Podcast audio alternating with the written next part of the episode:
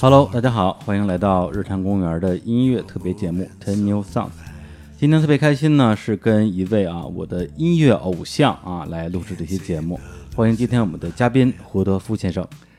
啊，日坛公园空中的朋友，大家好，我是胡德夫。啊，另外一位嘉宾呢是胡德夫先生的这个制作人，也是他的这个马上要在北京举办的演唱会的导演 Kevin 先生。日坛公园的听众朋友，大家好，我是 Kevin 郭树凯。提起这个胡德夫老师的名字，我相信我们这个听众里边比较资深的乐迷啊，肯定都觉得如雷贯耳。包括我们在，呃，应该就是这周吧，这个推送里面啊，也推了一篇文章，然后大家看完之后都说，哇，这是日坛这么大面子，连胡德夫老师都能请得来。所以今天特别荣幸呢，邀请到胡德夫老师为我们录制这一期 Ten New Songs 推荐歌曲的节目。那嗯，在推歌之前呢，还是要给我们的听众啊，特别是一些年轻的听众，隆重介绍一下啊。他本身呢是一九五零年生人啊，跟我的父母正好是一代人。呃，本身呢是同时有台湾的卑南族和排湾族的血统。他有很多个名字啊，他这个卑南族的名字叫做 Toku，排湾族的名字呢叫做 Ara。当然，大家叫的最多的还是他自己给自己起的英文名，叫做 Kimball Kimball 老师。他从小呢是在这个台东附近一个排湾族的原住民的部落长大，然后小学毕业之后呢，考到了著名的淡江中学啊，就是那个周杰伦的那个学校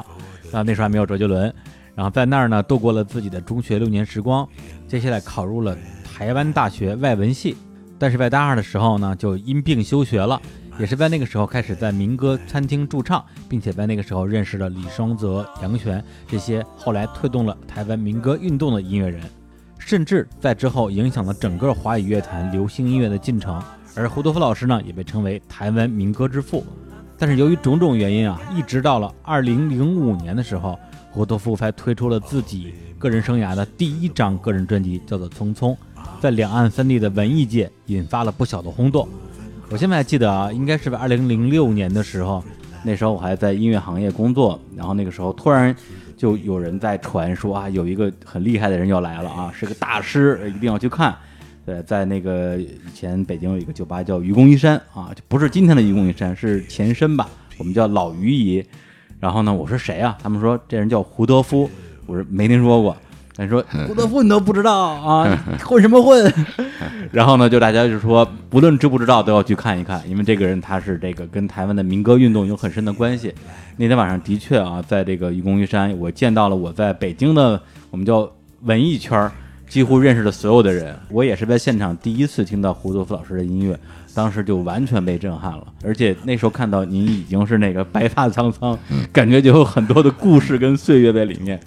对，那之后也看了很多很多您的演出，然后呃，首先啊，还是得先先先打广告啊，这个这广告不是不是给这个胡德夫老师打的，是给我们听众你们打的，这个错过就可惜了啊。二零一九年八月二号啊，在这个北京的天桥艺术中心大剧场啊，晚上七点半会有这个胡德夫老师的这个演出啊，叫做《山谷在呼唤》音乐会。然后今天特别开心能够跟那个。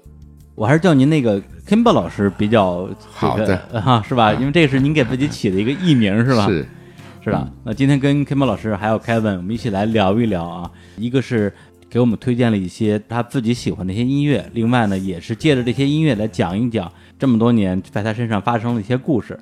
呃，那今天我们先放的第一首歌呢，就是来自于呃，相信大家都非常熟悉的啊，美国民谣歌手 Bob Dylan 的一首。应该是排名 number one 的进去了啊，就是《Following the Wind》，我们来听一下。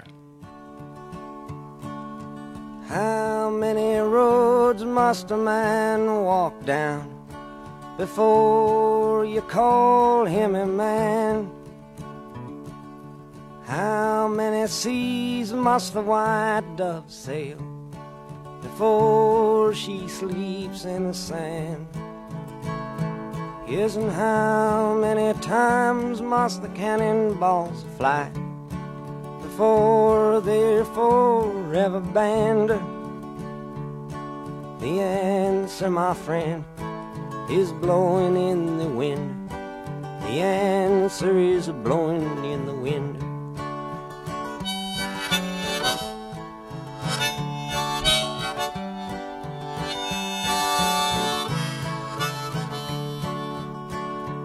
Yes, and how many years can a mountain exist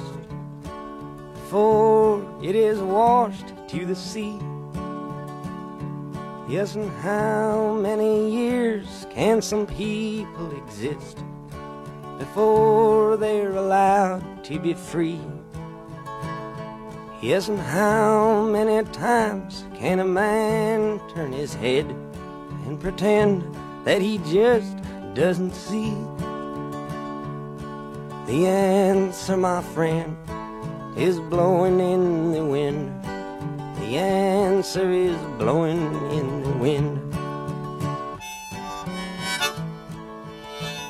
哎，一首《Bowling the Wind》收录在 Bob Dylan 一九六三年的个人专辑里面。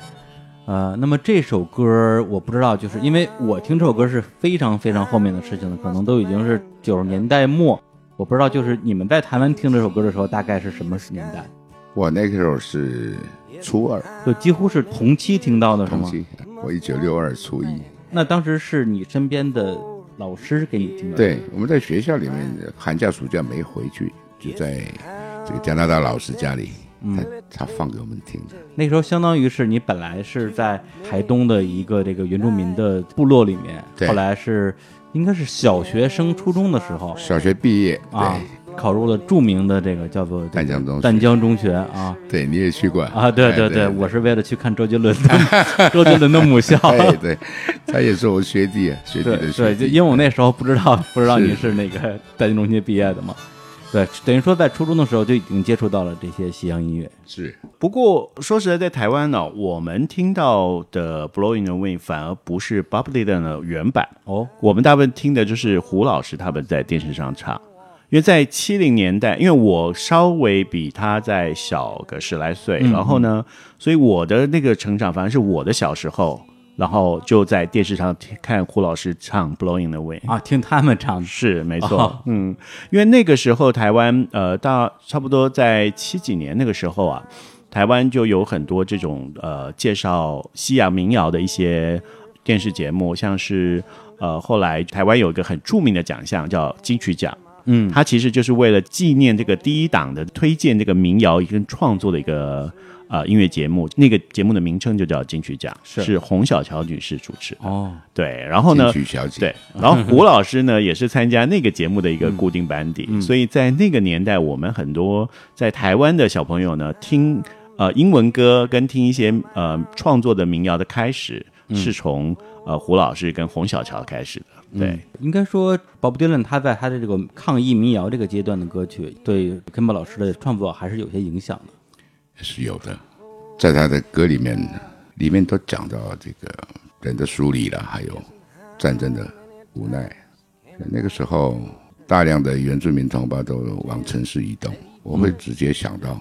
他们的事。哦，就听这个 Bob Dylan 他这些抗议歌曲的时候，会想到自己身边发生的事情。对，因为所以他还会问说：“那你要别过多少次头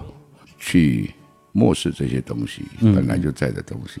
这我常常问自己这个是，这个是。包括后来你也创作了像《为什么》这样的歌曲，是是它整个的那个句式其实跟 Bob Dylan 的也有其异曲同工之处吧。是，就是问问这个大社会。嗯，不过那个呃，说到这个胡老师的音乐启蒙哦，我觉得有一个人哦是跟淡江中学有关，一定要提。她其实是一个西洋的传道人，叫德明利德姑娘。哦，她是一个非常特别的女孩，她是大概在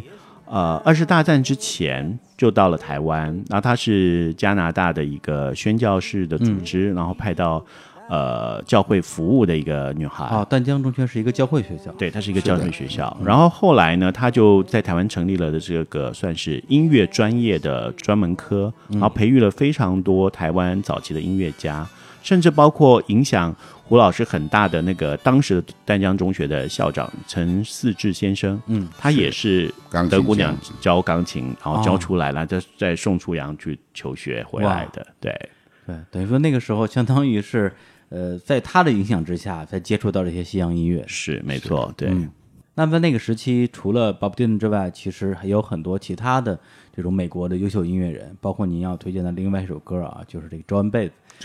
对他的一首歌叫做《Donna Donna》，行，我们来听一下这首歌。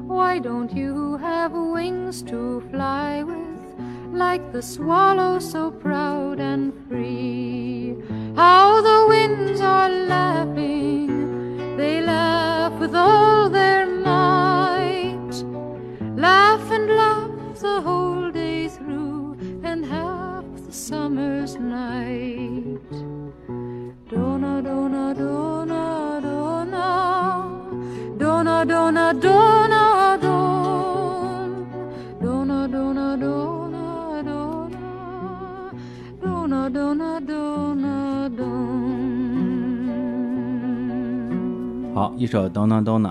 嗯，这首歌收录在这个 John Baez 一九六零年的专辑里面，但实际上这首歌也是一首翻唱的歌曲，是吧？是。对，这首歌的第一个版本呢，创作在一九四一年啊，有两个犹太的音乐家啊，用异地细语，一异地种信语。对一种犹太人用的语言创作的歌曲，然后后来改编成了英文版。是。的，它这个歌词其实你仔细品味起来，也可以说是一首，呃，对于这种受受到不公的待遇啊，任人宰割的，对进行抗争的一首歌曲。包括他提到这个这个牛要被宰杀，然后他会这个叹其命运不公吧，然后但是得到的回答就是谁让你不是一只鸟呢？不是对对、嗯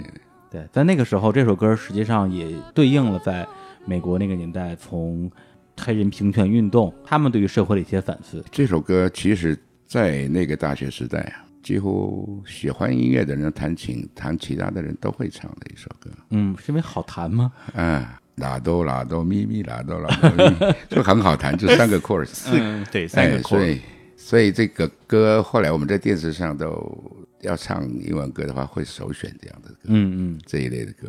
我跟洪小乔、跟张艾嘉、跟胡一梦，最后在都唱这个大美女不同的胡一梦这个电视节目里面唱这个歌。嗯嗯那胡一梦是在我们在哥伦比亚开费的时候，他就他就常来，那时候大学二年级吧，他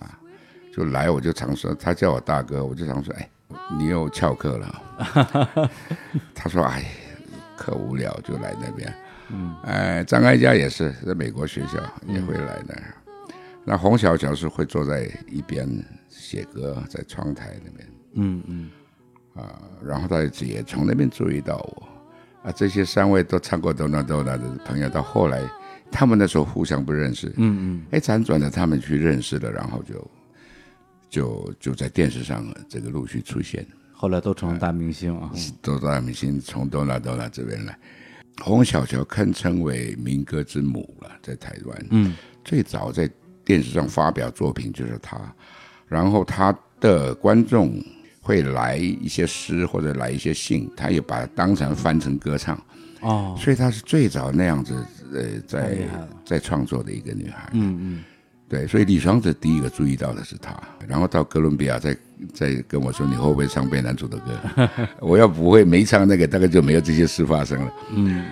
就是很重要的一位女性。对，哥伦比亚时期也是这个康宝老师非常重要的一个青年期的一个发轫应该是个的摇篮吧，这个摇篮，对，因为当时其实最开始去唱歌，完全就是为了赚钱，然后是给给爸爸治病，是吧？是像吴楚楚，我也在那边认识的大四，然后王梦玲陆战队刚回退役回来啊，呃，也来呢，对，大家都在那边。呃，黄大成，这个呃，韩正浩，钟小兰，我们都在那碰面，对，认识都是这个民歌运动里边的一些领军人物了。是的，不过呃，哥伦比亚咖啡那真是一个台湾很特别的一个时期，嗯因为它是一个大使馆附设的咖啡，因为哥伦比亚这个国家他们就产很多的咖啡豆嘛，啊，它的一个算是农业推推广的一个中心。所以。咖啡馆是使馆开的是吗？使馆开的，使馆附设的一个农业推广中心，哦然后呢，我还以为是富谁附庸风雅没没没没没没，哦，那个嗯，特别便宜，啊。特别好，咖啡好，然后又特别便宜，所以一点就跟那个谁，那个小青，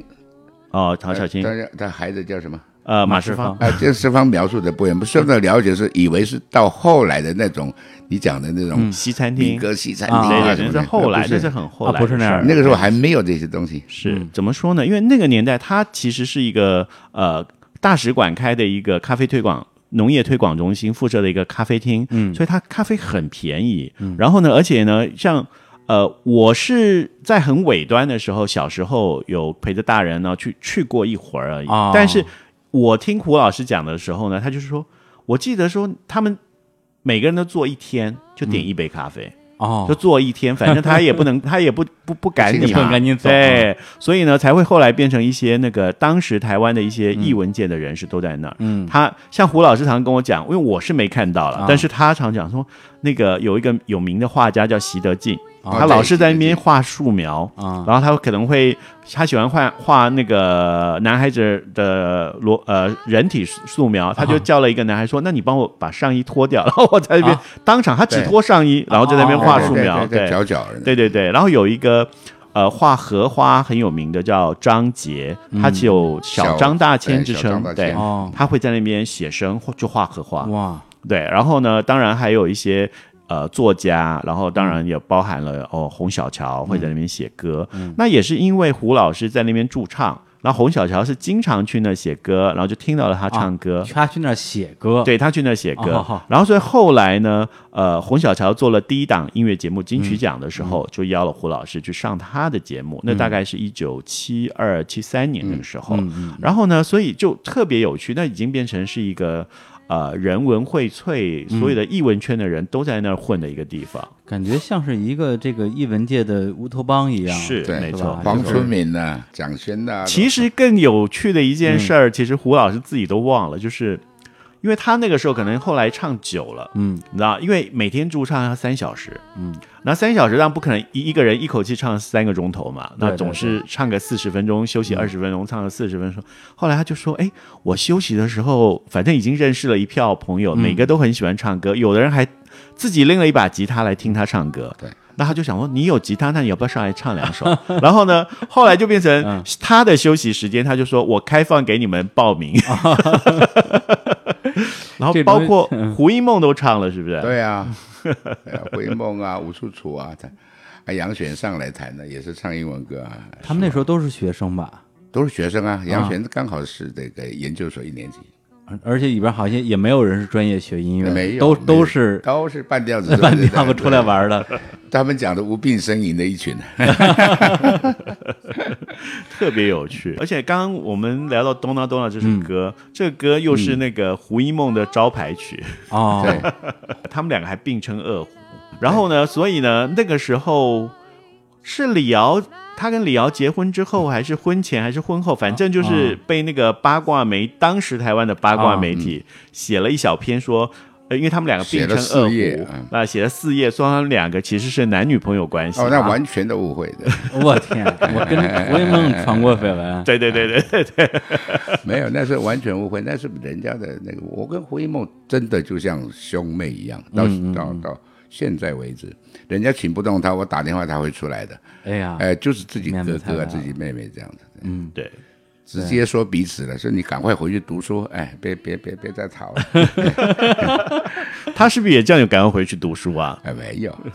对，那个时候你相当于是为大学休学的那个期间，对对对对对，对，当时休学原因是因为生病是吧？一个生病啊可以复学，但是我那个时候已经有两个工作了。哦，那爸爸来的时候，再加这一份工作，唱歌这个份工作，才勉强 cover 到这个这个医疗费。对，那段时间等于说是误打误撞的啊，因为要赚钱啊，是去唱歌结果就进入了这样的一个对特别我常常叫我自己叫意外意外歌手嘛。意外歌手啊。但那个时候，就是除了刚才提到 Bob Dylan 之外，还有一位这个音乐人的歌曲啊，据说也是那个时候唱的很多的，就是是我们都非常热爱的莱昂德·科恩，他的一首也是那个时期刚发表不久的歌曲啊，叫做《Born on Wire》。Bird on the Wire，呃，我们来听一下这首歌。like a bird on the wire, like a drunk in a midnight choir. I have tried in my way to be free. Like the worm on a hook like a knight from some old fashioned book. I have saved all my ribbons for thee.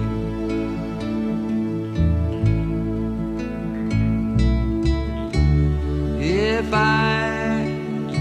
if I have been unkind,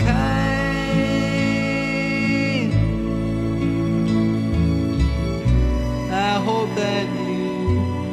can just let it go by.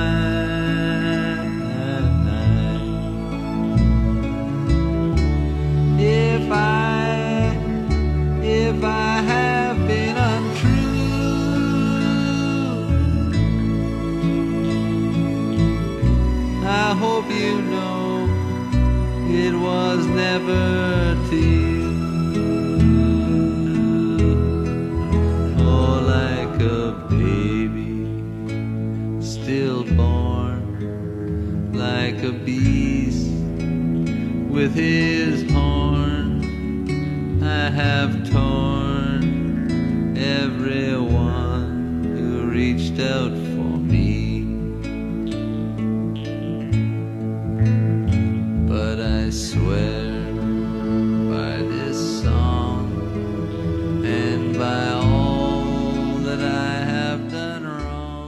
这首歌呢也收录在一九六九年啊莱昂纳德·科恩的第二张个人专辑里边。呃，其实对于一般就是我们那个年代的一个乐迷来讲，对他更熟悉的歌可能还是《哈利路亚》、哈利路亚，对对，Dance Me to the End of the World 对这些，，Dance Dance till the end of 对或者，Susanna 的 Famous famous Blue Raincoat Blue Blue Raincoat，对这首歌，说实话还真不是特别熟。是，但那首这首歌在那个时年代还是非常红的，是吗？哎，那个年代，一方面是他这个歌蛮红的，一方面 Joe Cocker 用乐团翻唱的，那个很精彩。嗯我是听了一个版本啊，你听的是翻唱的，后来再回来听他的。他好多的歌都是因为翻唱是。啊最后火起来的。是，火起来包括《哈利路亚》，很多人最后是听那个是。Jeff Buckley 那个版本，对对对，就是对，但是 Jeff Buckley 其实翻唱的也不是他的版本，是。翻唱的是 John Cale 的版本，是。是是。没错。我后来也翻唱了《真的 s h 对对对对对，有翻唱这首歌。对，当时为什么会这么喜欢莱昂纳德·科恩？我觉得这个人他的写写词的这个功夫很厉害。嗯嗯，你看《哈利路亚》，他从古代的大胃王写到现代的他们的这这一代对 love 的感觉是什么？嗯嗯，呃，定义是什么？对，因为他本身就是一个作家跟诗人，后来才转型去做音乐人嘛。对，而且感觉他怎么说呀？这个交一个女朋友就写一首歌，是 非常擅擅长把自己的往日恋情写成歌曲。，还特别有名的几个歌星呢。对对对对对，是包括《哈利路亚》这样一首，就是大家乍一听觉得是圣歌的音乐，其实写的还是他自己谈恋爱的一些事。儿。包括这首《波登威尔》，嗯。就是他在希腊那个小岛上是。跟他的那个女朋友，女朋友对，对就是那个苏珊的，是是两个人隐居的时候，他写了一首歌。因为《Burn on the Well》这首歌其实很特别，是呃，应该是说这首歌的存在对胡老师来说是有点像是象征他的年轻的那个岁月。嗯因为呃，其实这首歌我以前就非常喜欢，但是胡老师从来没有唱过，后来都没有再公开的唱过。哦，然后呢，一直是到有一回我们要录音，他突然间坐在钢琴前面，他就开始唱了这首歌，唱了一个非常非常好听的版本。嗯然后我就说，哎，这首歌你居然会唱，你为什么从来演出的时候你都不对不唱这首歌而且专辑里边也没有翻唱过。对，那我说，可是这首歌你因为呃，距离当年应该已经有四十多年了，哇天，对可是那个整首歌的不管是词还是曲的谱，全部印在他的脑海里。所以他是坐下来，我也没有拿词，也没有拿谱给他，他就直接就把那首歌就唱完了。那所以后来呢，我们今年的这个这一次的演出呢，就想说用一些特别的一些歌曲，然后就想说我们这一次呃北京的音乐会呢，就会特别安排啊会唱这首吗？唱这首，对，对哇，对，就算是给他呃回到他年轻时候的一种回顾，然后我觉得也应该会呃非常的特别。嗯，我我觉得那个康宝老师一定非常喜欢啊，莱南科恩他是就是他自己不光是创作，包括整个人的形象啊，是他的那个样子，是对，甚至我后来在您的一些，比如说撕裂那个唱片那个那个 MV 里边那个形象，是是我第一眼看到，哇，这不是莱南科恩吗？是吧？那个造型很像，比较胖一点的，尤其连的科恩在做自我忏悔的时候的歌，嗯那种样子是最动人的。嗯。对以前的事表示 sorry 的时候，哇，嗯。他是 I swear, I swear by the song 啊，他说我用这个歌来发誓，I swear by all the wrong I've done，我用我所有做错的事起誓，嗯，哎，我会改过来。然后下下一次忏悔的时候又多了一个 又多了一个又多了一个错，我觉得 dance dance to the end of love，对，就是很多人觉得他是一个绅士，实际上他更大意义上是个浪子。是的，没错这样子。绅士是后来晚近的时候对对对大家才觉得，早年其实他真的是一个完全是个浪子，对，甚至会把他跟他的那些著名的女朋友的一些情事、是床事直接写到歌词里面。对，行，那我们再带来下一首啊，这首歌啊，据说啊是这个 Kim 老师从一个吉他歌手变成一个钢琴歌手的一个转型的作品啊。这个学钢琴弹的第一首歌，歌的名字叫做《Today》，Today 我们来听一下。嗯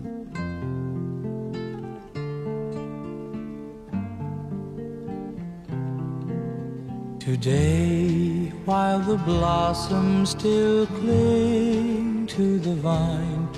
I'll taste your strawberries, I'll drink your sweet wine. A million tomorrows shall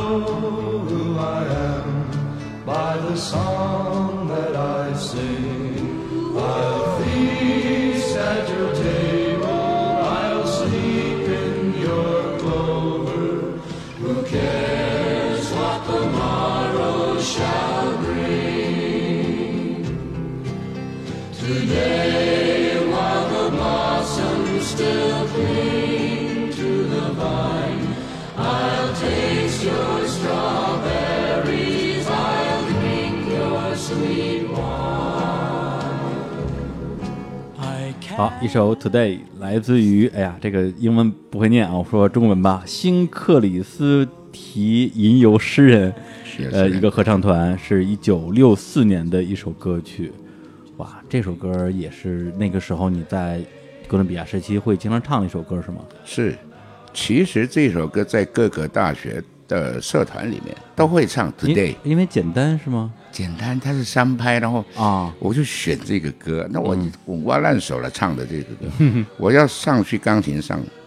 要把它变成和弦，那自己要创造前奏、间奏、尾奏哦，的时候，我想我就选择这个歌，我觉得这个我最熟的，然后最简单的，三拍会走了，我就走八分之六拍，这样子来学钢琴，呃，自弹自唱，所以我我没有一首歌是可以演奏的或者伴奏人家的，我只能跟着自己自弹自唱，到今天也是这样的。哦，就是您并不能给别人伴奏，对对对对，啊，就只能自己弹自己唱。是对，我觉得这跟您这个钢琴完全不是科班出身，都是自己琢磨出来是有关自。己的指法。弹法跟别人都不一样。对对对，最怕的是人家从后面看我弹琴啊，那个时候本来是拿吉他啊去弹唱，为什么当时为什么想要去去去去转转到钢琴这边呢？我初中、高中到高中一年级都是少那二十间的那个钢琴房，嗯嗯校长给我的工作。啊，就打扫卫生啊。那我最想的就是我也学钢琴，但是一方面经济上不准，嗯嗯第二方面参加橄榄球队、学校校队就不收了，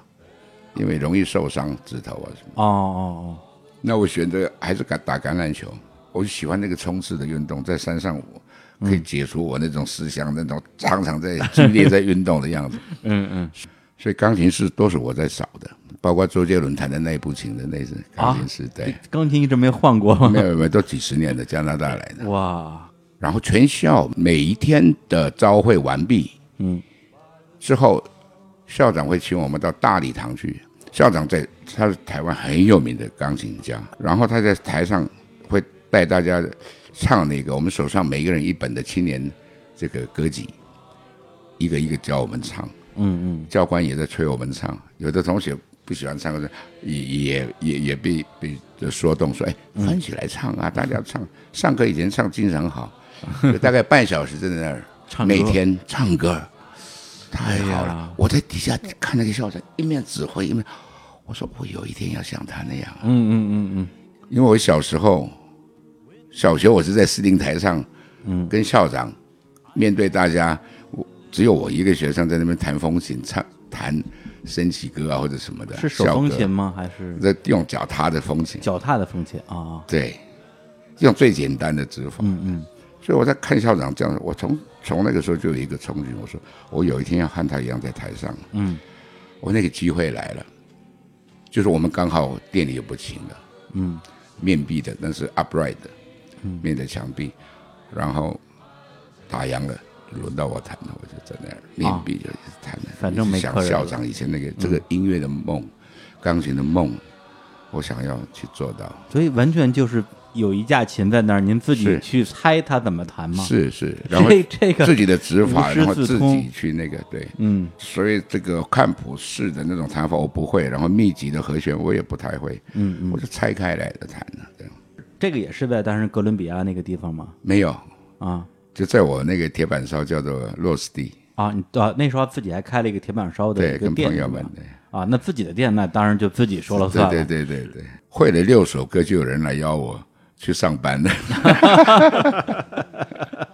什么那时候台湾真的还还还还蛮缺歌手的？对，自弹自唱的可以说没有。啊，真的呀。对。嗯不没有你你自己都忘记，你那时候已经上了电视了，对，哦，那是因为你已经上了啊电视，那上过电视的人，对，他是上过电视的明星，然后呢，请他，但是呢，就比较好玩是说，有一回我们去上陈文茜的节目吧，嗯然后我们就聊、哦聊天，然后聊到呢，陈文茜就说：“那你学钢琴第一首歌是啥？”他就说：“Today。”他说：“你现在还会弹吗？”他说：“会啊，为什么不会？”然后就现场哎，那边有现场那边有有钢琴，你就去弹，然后他就去弹，就开始唱了。嗯嗯然后呢，后来我就问他说：“你这首歌当初是怎么，为什么会先学这首歌第一首？”嗯他说：“没有啊，因为以前、嗯。我们小时候也是学吉他，都是有一本知音集，他们那个年代是知音集，我们那时候是另外一一本。哦，然后呢，知音集一翻开，他说一翻开第一首就是 Today，他就但是因为和弦很简单，对对对，然后他就把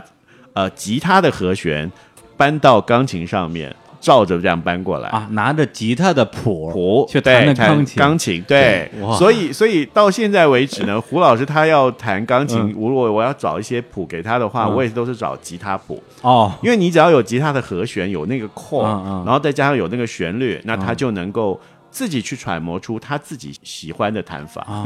所以所以所以您现在能看懂钢琴谱了吗？没有，看不懂，我天哪！对他还是看吉他谱。看吉他，对对，你看吉他谱是那种五线谱还是呃，其实给我一个标 chord，比如说 A 标 I seven 对啊？啊，M I seven 啊，D D seven 什么这样，明白明白了，对对对对，就看一个和弦就可以了。看一个和弦就行了。哇，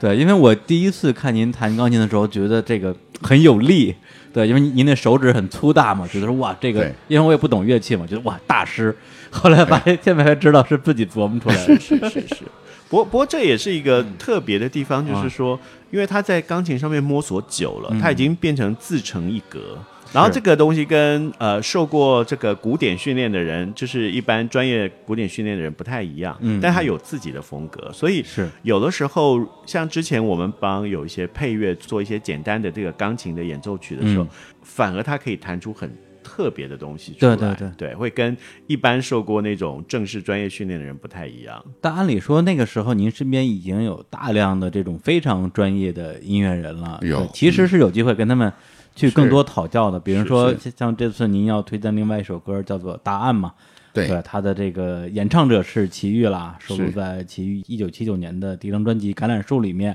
他的这个作词是罗青啊，然后作曲就是非常著名的，也是原住民的音乐人是啊，李泰祥。是对，那我们现在听首歌吧。好。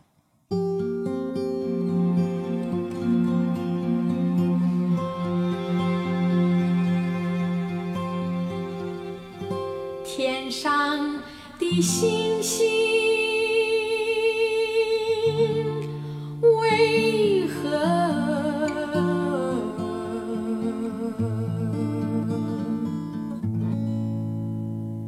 像人群一般的拥挤呢？地上的人们为何又像星星一样的疏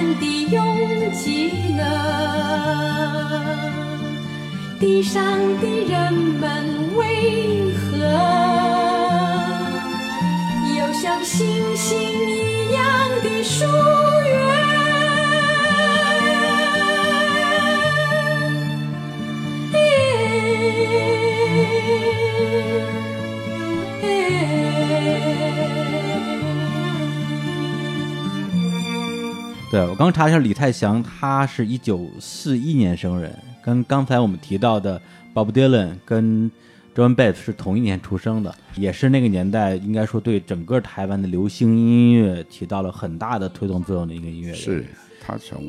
古典的那种高的殿堂，嗯，放下身段，他可是真的科班的古典音乐的。对，就下来关怀这个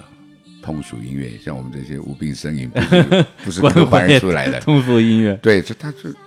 就起了很大的作用，嗯嗯嗯啊，不管是舞台上的灯光也好它讲究，音响的讲究，不像我们那时候。嗯一把吉他上也不管音响是什么，就 一边聊天就一边唱了一。边聊天一边唱。对，他就比较像舞台的东西，他那时候也带出了很多的这个带出很多弟子，女弟子对啊，对，包括齐豫啊、唐小诗啊，是，其实大家不知道，我跟他相处的非常近。我从还没有去哥伦比亚之前，跟万沙浪组了一个团，啊，我们都是台中前后出来的孩子。嗯嗯，那李大哥是比我们早九年、八年出来的，所以我们组团，他就会常常来关心我们。之后，万沙浪风从哪里来的，就我们就分分别对，走他就当我我就走到民歌这边，哎，他就流行歌手。对他也是常常来看我们，到哥伦比亚，哦就跟那些罗门他们都在哥伦比亚见面的。嗯嗯。那大量的他在写这个对以诗入歌，以诗入歌到那个阶段，你跟李泰祥好像没有太多的音乐上的直接的合作，是对，私底下，私底下我常常问他大哥，你现在开始教我，我我唱 today 给他听，唱其他的歌给他听。啊，他说你这样就可以，你要现在开始写古典的时候，你是来不及。但是他哦鼓励我，你就照自己的样子。就他没有来纠正你，对，他说以后你才会发现到你的特别在哪里，嗯嗯，要不然你跟跟大家谈的一样。他说就照谱一样。对，而且你还不如人家，因为你起步太晚起步，太晚了。但是他在很多方面大家不知道的，就比如说我那时候在养自己的家里，还有爸爸的这个病，嗯，嗯我一个人在扛。他知道这个苦。其实他生活也不好到哪里，但是那时候有接很多的广告片子，啊比如说布朗咖啡啊、天那个表啊、那个什么沙威龙啊，然 后很多的，就是叫我唱的，大家都不知道那是我。啊，不知道是你唱的，，对，其实就是接活儿嘛，对他接活儿给我，那我去唱，有有时候一次唱完的，嗯。而且黑了，那是都我一个月薪水。嗯，有时候那个商业的那个收入，哇，他这在这方面帮助我很多，嗯。非常非常多。真的是一个大哥的这样的一个对而且他的几次全岛巡演，他都邀我。嗯对，跟齐豫他们、唐小石他们一起。虽然我不是他的关门弟子，但是，对，他也把把我看得看得很很重。嗯嗯，对他不会忘记我。就当自己一个兄弟。是是，那那个回答这首歌，后来你在自己的唱片里面也有翻唱，对，有为什么会喜欢这首歌？哎，你看我怎么嗯从头就是在讲人的梳理嘛，有没有？嗯从 Bob Dylan 讲，就是对，就是不断的提醒自己，耳朵边有听到什么，眼睛有看到什么，对，去快乐的地方不如去有苦的地方的人的地方，或者是有悲痛的人的地方。嗯，圣经也这样讲，那我们歌也这样听，是那答案就在讲这些事啊。是，他的歌词特别的简单，但是非常值得去反复的去玩味。不过，呃，说到李泰祥老师跟胡老师的合作，除了那些广告歌之外，因为那个年代只要跟呃李泰祥亲近的，不管是像胡老师这样的好朋友，或者是像齐豫他们来说，都唱了非常多的广告歌。哦，有一些广告歌到现在都还在用哦。如果去台湾，你看电视上的那个广告片，像什么酱油广告啊，酱油广告，然后还有一个那个女性内衣广告啊，都还是奇遇的，哇，那个品牌撑了蛮久的，是撑蛮久的。多年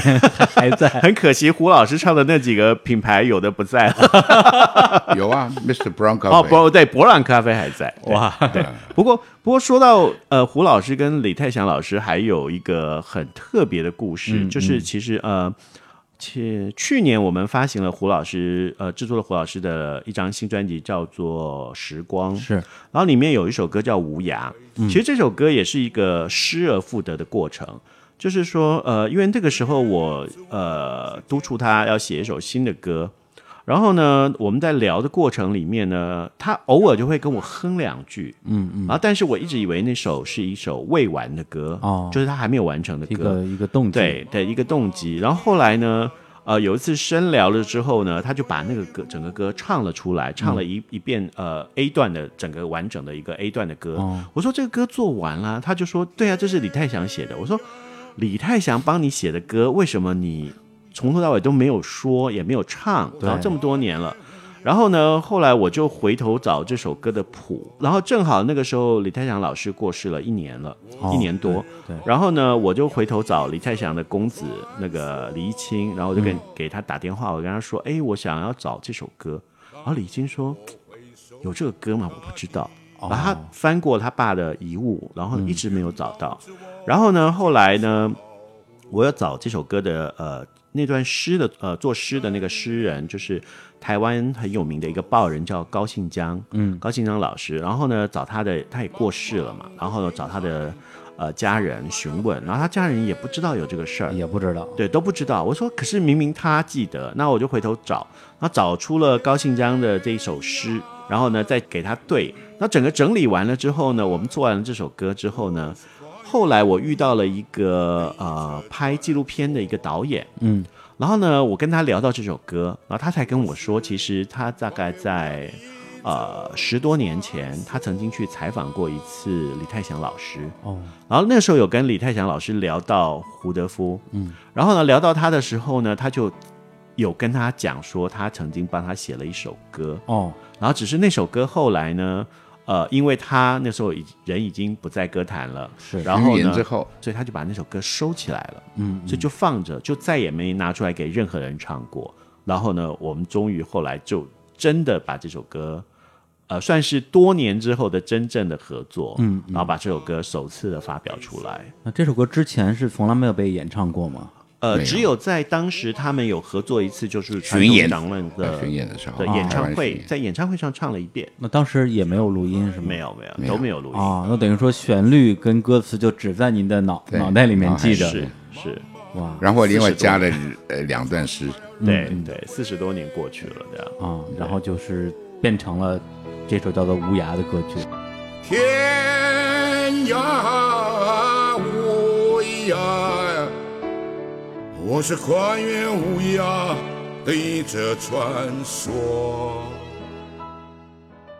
对，这也是跨越了这个时间的一次合作。其实他的名字还有另外一个名字叫鹰，就是这个鹰看整个大地，俯视大地的感觉。嗯，然后那个时候其实也是，就是您在比较密集的接触很多音乐界，包括像李泰祥这种啊这已经是宗师级的人物，是也有像像像李双泽、像杨选，大家都是年轻人，大家一起搞事情，对是这样这样一个状态。然后也在那个时候诞生了一首，应该说对。呃，台湾后面的发生的很多事情都产生了非常复杂的影响的一首歌，就是由李双泽创作的《美丽岛》。美丽岛，对，然后李双泽稍微给大家介绍一下啊，他本身他应该是一个菲律宾的华侨，是对高中到这个师大附中来读书，到淡江大学去。北京大学在读大学，也是在那个期间啊认识了这些好朋友。对，对，而且我发现就是在这种你说是运动也好啊，或者是风潮也好啊，总有一个人是那种旗手式的角色，是他会去推动每一个人说来嘛来嘛，我们一起来做点事情。他好像就是这个圈子里边的这个角色，骑手是对，包括他也会鼓励身边的人去写歌，他会盯着你，他盯着你。对他盯到你，他就真真的盯到最后，他帮你拿琴，他陪着你走路，嗯，就去讲他想要我们一起做的事。包括在这个一九七六年的时候啊，有一个这个也也被称为事件啊，淡江事件，是就是在他的大学啊，就是这可个口可乐，呃喝可乐啊，反正这个呃到底是摔可乐喝可乐这个事情，我们已经说过很多次了啊是，确实没摔。哎，那天您在现场吗？我在现场你。在现场啊？不，终于可以听到一个在现场的人给我们讲一遍现场发生什么。他他拿起来就放下来，啊，把放在地上，对对然后说这个我们为什么要唱西洋歌曲？是为什么自己写歌？是发生了这样一个事件是，被认为就是被后面的人认为是民歌运动的一个开端一。个开端。对那个整个大学论坛讨论了很久这个东西。对，但是非常遗憾的是说，在一九七七年，也就是那个事情之后一年，他就是因为要去呃救人啊救人啊，然后溺水身亡是了。然后，那么今天呢，我们要在节目里放的这首《美丽岛》，实际上相当于是他的一个遗作。是在他的抽屉，在他去世以后整理的时候，他朋友们、蒋勋他们发现到的。嗯然后我们还用这首歌给他送行，嗯，跟杨祖君嗯，这首歌在他生前，你有听他弹唱过吗？有，但是没有那么完整，像他最后的那个写在纸上的那样的。啊，相当于是在遗物里面找。我们常常做歌做到一半，比如说我牛背上的孩子，嗯嗯我就会拿来分享给大家。哦杨选的《乡愁诗愿》唱到一半会唱给我们听，嗯嗯。就是这样互相成长嘛，在那个时候。行，那我们现在要听那个版本呢，就是在一九七七年的时候，这个由胡德夫老师和杨祖军两个人合唱的是这个版本的《美丽岛》，我们来听一下。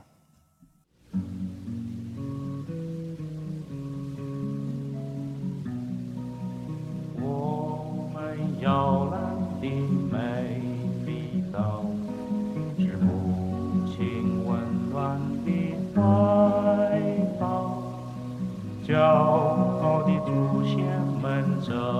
视着，正视着我们的脚步，他们一在重复的叮咛。不要忘记，不要忘记，他们一再重复的叮咛，一路难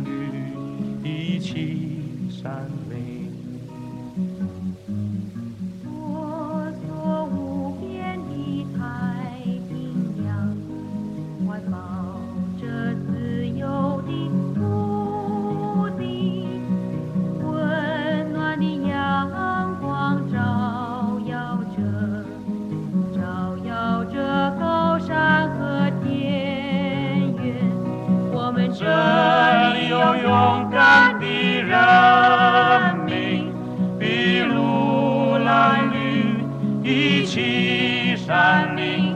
我们这里有无穷的生命水牛水牛稻米稻米香蕉香蕉玉兰花我们这里有无穷的生命水牛、稻米、香蕉、玉兰花，他们一再重复的叮咛：不要忘记，不要忘记，筚路蓝缕，一气山林。嗯，这首歌应该说在那个时候也是成为了民歌运动里面比较重要的一个作品。是的，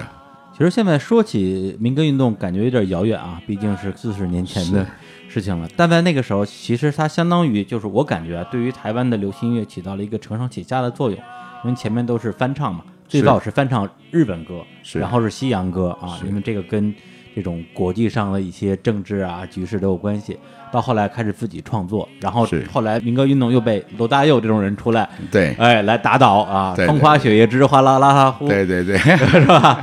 对，这样一个成帝的作用。但凡那个时候，你们就你们有那种自觉感吗？就知道自己正在置身这个浪潮里边，而且自己扮演着这样的一个重要的角色吗？当时候自己不知道，只知道媒体的厉害，就是唱歌给人家听，嗯嗯，就没想到就是人家认识你以后，那个心里起的变化很大。像我去西门町，只是买个票而已，大家就涌过来要我签字，哇，那时候有因为昨天才唱，才刚刚唱《匆匆》，对，在在这个这个三台联播的，啊！对，当时《匆匆》那首歌是上了一个台湾，相当于是一个春晚。春晚，对对。对对，所以那个时候才知道，哦，我现在做的什么事会变这样子。嗯嗯啊那源头是怎么样子会去想？就算李双子不在，我我也会想这些东西。故事慢慢慢慢慢铺铺来，就把它铺铺成了。哦，原来我是这样子过来，从美丽的稻穗过来，像个台风一样吹我。为什么唱自己的歌是这么重要的？为什么从唱英文歌的所有的学子们，变成一个另外一个时代，变成唱自己创作的歌，自己自己种下去的歌，嗯。然后才知道说，原来这个就是在荒芜的土地上你，你种过什么东西，它就长出什么东西来。嗯嗯。这样的东西，和李双泽以前讲的话是是一致的。虽然他不在，就觉得说哦，原来那后来变成这个花开处处的，变成大地都是歌，嗯嗯大量的这个工作室出来，大量的写手出来，大量的诗人、谱曲的人出来，所以一下子让台湾的那个时代的所谓现代创作歌曲就变成这个在亚洲的华人的这个领头地位。嗯嗯，我们最后才知道，原来我们自己推开了一个时代的门，我们也不知道。在当时我们走进去了里面呢啊、嗯像余光中教授讲的，我们走进去一个芬芳的黎明，自己没有感受到。对，然后后来就想一想，是是这样子，是是我们碰到了伟大的时代。嗯嗯，对，因为李双泽他呃当时肯定也没想到啊，就是只是说几个小青年啊一起来在家大家三个臭皮匠，对玩玩音乐，想要做愚公移山的事。对对对。对，包括你最开始创作音乐也是因为他的鼓励还是算激将，激将，激鼓励将陪伴。李双泽说：“我们唱那么多跟我们年纪大不了多少的这种英文歌的呃那个内容，你看看，那个故事你也知道。那你写写，你不是常常喝了啤酒以后讲你多快乐的童年，嗯，是在山上那个那几年你你你你在牛背上的事。嗯哇，他触动我，提醒我这个事。我说对，我非常想念那个那个是那个海体的事。嗯嗯哎，然后我开始想这个东西，开始写这个歌，就是您的第一首这个创作作品是他一直，嗯呃，他一直一直一直鼓励我的。他还问我写到哪里了，我说我副歌还没有出来，他说没有关系，你先唱前面的歌我们听。哎呀 哎，是呃，其实双泽可以说是一个呃先知的，我觉得有一点点这种色彩哦。最主要是说，呃，其实当时胡不管是胡老师，我觉得甚至是杨贤吧，嗯，他们应该也没有特别觉得自己在推动一个什么样的运动，嗯嗯，然后里面呢，其实最积极的是李双哲，对，他像他的第一场演唱会，一九七四年就叫《美丽的稻穗》。当时他虽然已经上过电视，然后在哥伦比亚咖啡驻唱，然后呢上了一些电视节目，然后开始跟人家搭档主持，可是没有人想过要办演唱会这件事情。嗯，然后呢，天方夜谭的，对天方夜谭，因为那当时也没有人办过演唱会。没有人办演唱会吗？对啊，当时没有演唱会，哦，那个年代没有，因为七四年太早了。那个年代大部分有都是是一些去一些什么歌厅啊，然后啊做秀啊那种，就是如果是流行的艺人，他们是像邓丽君啊，他们是在一些呃夜总会啊，或是歌厅，嗯，呃作秀啊，住去唱歌的的的一个地方。然后那个时候基本上没有什么演唱会这件事情。嗯然后呢，所以李双泽那时候可能是因为他有去从国外回来，所以他在国外有经常看到一些这样子的东西。哦那他就想说，哎，办演唱会。可是问题是他们又没有资金，什么都没有。嗯然后呢，就莫名其妙的就搞起来了。办了再说。对，就办了再说这样。然后就但但是也没有想到说那个演唱会会造成那么大的回响。嗯，那所以说，就是我觉得好像有意识到要去做一件事情的人，反而是李双泽。对对啊，他就推着他们两个一直往前走。对，所以他就是年仅二十多岁去世这个事情，我觉得对于身边的朋友来讲，肯定也是一个很大的打击，就是是一直好像是带领着大家往前走的一个人，突然就不在了。是，行，那我们现在来放一下，就是刚刚提到的胡德夫老师在李双泽的这个逼迫之下啊，写出来的自己的第一首歌曲《牛背上的小孩》。牛背上。双泽不逼你，你大概这辈子都不会写歌。温暖柔和的朝阳，悄悄走进东部的草原。山人好梦，草原静静等着那早来到的牧童。终日吃足，腰系弯刀，牛背上的小孩倚在牛背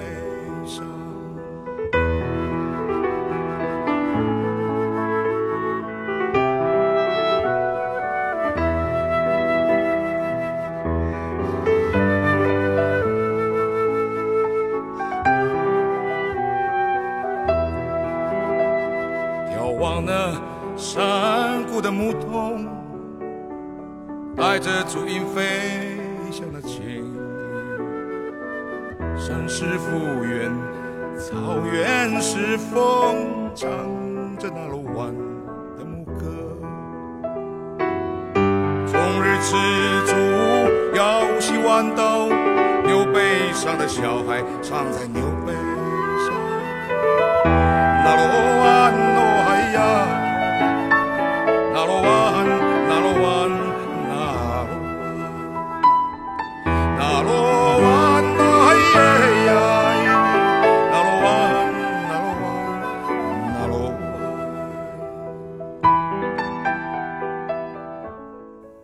首《牛背上的小孩》，呃，这首歌我当初第一次听的时候就特别喜欢，就是因为它那个画面感特别强。对，就是终日赤足，腰系弯刀，牛背上的小孩躺在牛背上，这个就是您自己的那种是童年。我的童年，我一大早上小学之前，上课之前呢，我就要把牛只解开它的绳子，坐在那个上面，然后像策马一样，就就哒哒哒哒哒，啊骑着牛跑啊骑着牛就经过部落的主道。嗯，然后一个老人家会在那边喊，一个一个老阿妈会在那边喊说啊，小孩子们注意啊，这个这个这个这个乌都来啦，啊，这个这个小心牛只啊，什么，哒哒哒就是上去了。嗯，下课的时候把牵牛下来，也是绕村庄走一圈，也是这个这种这种呼叫声，叫小孩子们小心，我就踏就踏尘而过，然后到河边给他喝水，啪回到家里。我就过这样的生活，然后因为有漫画周刊，那时候我去租漫画周刊，嗯，那按照那个漫画周刊里面的那个诸葛四郎啊，谁啊是，然后我去分派那个那个那个角色，然后叫同学来演这个，漫画里的角色，对，这这个好人坏人正义帮，然后大家逐渐拿来，每一期都在那边演上，在在水田上面演上，所以我是孩子王那种，哦。我是诸葛四郎，哎，诸葛四郎这个名字，我相信我们这个内地的、啊、内地不知道。听众都是因为那首《童年》哎是。才知道啊。啊。诸葛四郎和魔鬼党，魔鬼党对对对。拿指宝剑，我那时候就大家就不不懂 谁是诸葛四郎啊。是啊到今天我都没有机会看到过这个漫画。是对，后来就也是也是看你写的书才知道啊，原来真的有这个漫画存在。有，哎，这个，那我们每一期都在那边演这个啊，真的很快乐。嗯，那个自己做领袖做那么久了，是因为我看您呃之前写本书叫《我们都是赶路人》嘛，是。里面有一个情节，我还当时觉得蛮唏嘘的，就是当时是因为小学考初中考到了丹江中学，是。到那边之后发现，在学校旁边有一片巨大的草场，对，然后就给家里这个是写信吧，写信对让让你爸爸把牛寄过来，然后对要喂牛，对，我说我我上课以前可以把牛放在上面，一只牛都没有。啊，那那一大片草场，那够我牛吃，而且它旁边有一个小溪，喝水也没问题。我说我跟我爸爸说，我照顾得了，你就寄来。结果我去看那个操场，就一摸，但是草就这么长，嗯，是高尔夫球场，高尔夫球场。对，那个实际上就是一个从这个山里的小孩看世界的一个视角。是对你可以说是有带一些无知，然后又特别的天真。是然后其实，在您的这个创作啊，包括有一些可能不是自己写的歌，比如说像《美丽的稻穗》，其实很多是跟自己的故乡有关系的，是有些是跟自己的家乡的亲人有关系的，包括嗯您后来创作的，像《芬芳的山谷》、像《是脐带》，对吧？都是写自己的母亲的。是对，同时后来也会有了一些就是所谓的抗议类的歌曲，是对，因为那时候开始关注到呃很多的原住民的生存现状的呃一些事情，对，所以这个其实也呃回答了我就是萦绕了我很多年的一个疑问，就是当时在民歌运动最开始的那几个人，后来怎么都突然就都不见了？是。对，那我知道说呃双子座因为去世了，杨贤是他因为是去美国那边美国了求去学了。去去去上学还是？上学就职。就职，然后在那边生活了，是吧？生活了，对，然后胡多夫先生后来就说实话不太了解，说后来到底在做些什么事情。嗯，对，其实那个时候是因为投身于原住民的一些权益的争取，是然后相当于被封杀了，是吗？是的，从地上走到地下的。其实我我做过那样的一个评估，对自己，就是以我那个时代的年轻人，在知名度也好，或是在事业上也好，我是超前的，我是一个优势在那边。但是那几年了解同胞的状况的时候，我已经变成最后要自己做一个抉择，说，说我到底要把头别过去，不管，或者是把头就伸进去了。嗯嗯对，就给巴贝队人一个答案，也给自己一个答案，就进去了。嗯那我虽然不是最具备这种条件的人，但是不是我，那要是谁，在那个时代会这样想，所以就下去了。当时现实的生活是马上变成一百八十度的转变，不一样。你受到在生活上受到的这种干扰非常的多，你要去用自己的力量去去筹备一些一些物资，或者是你要找到大量的人来做你义工啊，这这些东西马上就变成和我在唱歌的时候不一样。对对对，就是在跟一九八二在跟李泰祥全省去巡回完毕的时候，我就不见了，所以大家说、说哎，到底去哪里了？对，对，一九八二我就那个也开始被禁唱了。啊，被禁唱更惨。嗯，就是我要去唱歌的地方，我连要去代班都很难的、就是你平时那些去这种呃西餐厅之类的地方都不让唱，都不让唱。啊，我还以为是不让那种什么售票的公开的那种大型的哦他不是不让他，在直直接去去干扰哦，业主，说这个这个有问题的人呢、怎么？对，但是我我看网络上有一个版本说那个时候不让你唱出来唱歌，是跟美丽岛这个歌有有关系，因为这首歌本身创作的时候跟任何的政治的意念是没有任何关系的，没有关系的但后来因为正好一九七九年高雄出了《对美丽岛事件》和《美丽岛杂志》，对对对对他用了这首歌，这首歌就被他他们就人为的赋们的歌，哎，予了这种，对，这是被贴了标签，被人家抢走的一个标签。对对对，那我们身为李双泽的朋友，那个时代的年轻人，我们要唱的还原他，所以我就一直唱了，就算是被被禁了，我也觉得歌，我一直没有间断过唱这个歌。对，嗯，对。但那时候被封杀的主要原因还不是因为这个歌，是因为你在做这个原住民的这些工作，是吧？主要是这个，就是台湾原住民这几个字啊，嗯，他们还是坚持说台湾三包。因为我还专门去看了一下，就是个原住民族，他的在台湾的称谓的变化。是对，从最开始的时候是叫生番和熟番。对对，这个这个生番就指的是在山地里面隔绝的部落里面，熟番就是在这个相对的在平原的阿美族啊、卑南族这种对，跟汉人相对来往比较多的，后来就变成了高山番和平埔番。对，然后是高沙族和平埔平埔族，然后是山地山包和平地山包，太清楚了，是吧？对，这样这样一步一步称呼我们来，最后才是到了今天的原住民。对，假如不是台湾原住民这个名字起来，然后告诉大家要团结，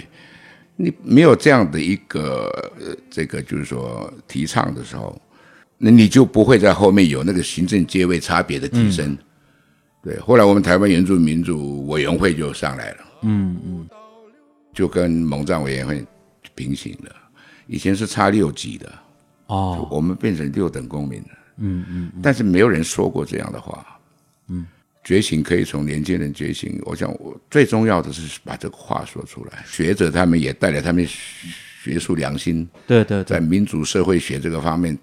去做了评估以后，他们也说出一些数字，我们被。这个长期贬低的这种数字出来，嗯嗯，而且就通过您写的作品，其实可以间接的读到，在那时候台湾确实在发生一些让您必须要站出来说话、站出来唱歌的一些事件，比如说像矿难是这种事情，包括就是像一些原住民的小女孩被卖去当雏妓这样的事件，渔民被扣在外海外，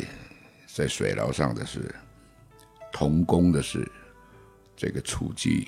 的事，那这些事继续发生下去，大武山就没有后来的妈妈了。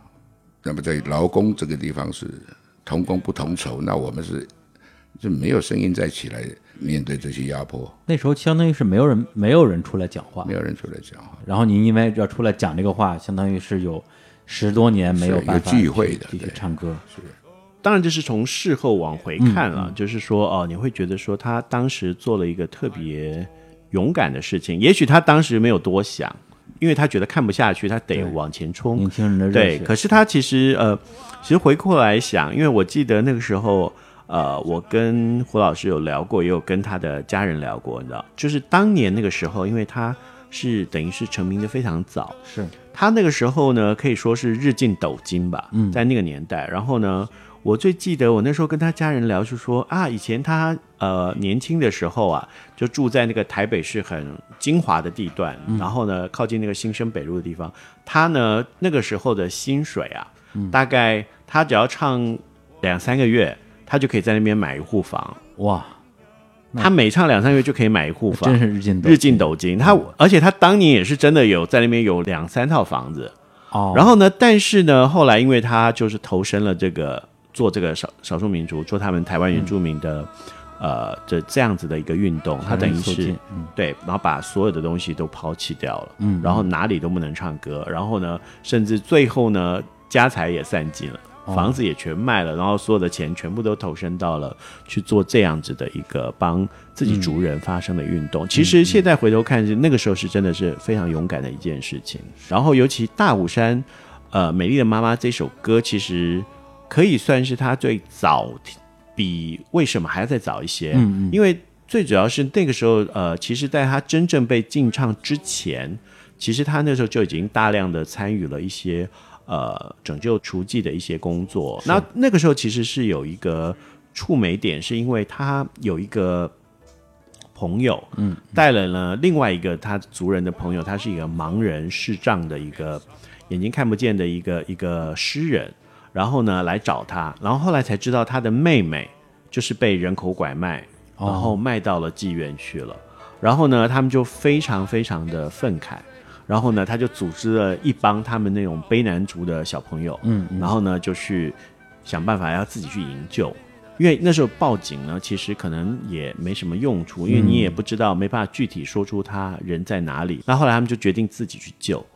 然后呢，就自己有人呢假装是那个那个客人客，然后对进去，然后呢，然后跟那个小女孩约好时间，然后呢就一帮人冲进去，然后把小孩子就冲进去抢人、啊，抢人，哎，就把人就带了往外跑。那那个呃黑社会人就拿了刀就追出来，然后他们在跟他搏斗，然后再赶快把人救走。嗯然后呢，就是这样子的一个过程。然后后来呢，让触动了他，呃，特别去关怀这个议题。然后在那个时候呢，他们也特别去做了很多这样子的营救呃足迹，然后营救这些小女孩的一些呃事情，甚至他们那时候还跟杨祖君一起办了那个青草地的音乐会，嗯，然后就是要帮这些呃女孩们募款，然后呢，呃，为他们被拯救出来之后的生活，对对然后能够做一个安置对，，能这样子。够安顿下来，对，所以就创作了《大武山美丽的妈妈》这首歌。嗯是。对，因为这首歌如果你不完全知道这个背景的话，可能你只是听，是。对你不知道他到底是在歌唱什么。然后你知道这样一个背景之后，你再去看他的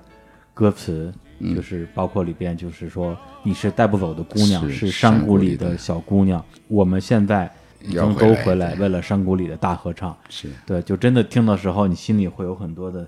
热流在涌动吧。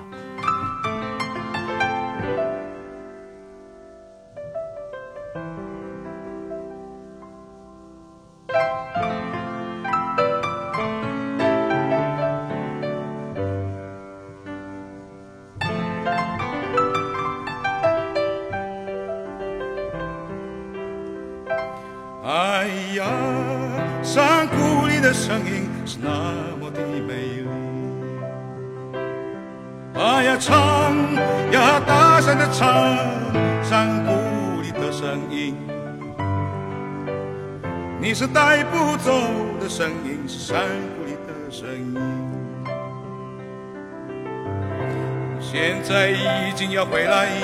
为了山谷里的大合唱。我一定会大声的唱歌，牵着你的手。那罗汉那咿呀那呀，哦呀哦嗨呀，哎呀，山谷里的姑娘是那么的美丽。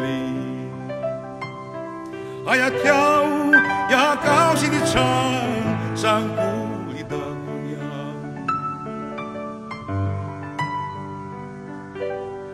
你是带不走的姑娘，山里的小姑娘。